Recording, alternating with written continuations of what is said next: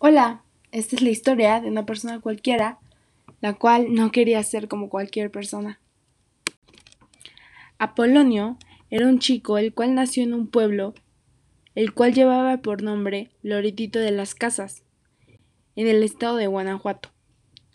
Este pueblo estaba tan alejado de la civilización que para que se puedan dar una idea, Actualmente solo cuenta con una población total de 76 personas.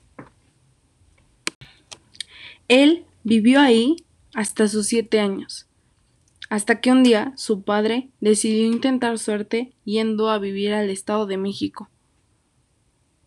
Llegaron a unos terrenos baldíos en Barrientos, donde solo podían rentar unos cuartos que contaban con el paso de agua y luz solamente en el día.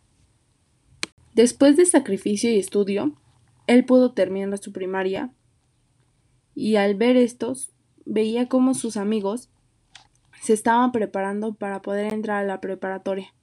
Sin embargo, él sin saber nada y queriendo solamente acompañar a sus amigos, realizó el examen, siendo que él fue el único entre sus amigos el cual fue aceptado dentro de una vocacional.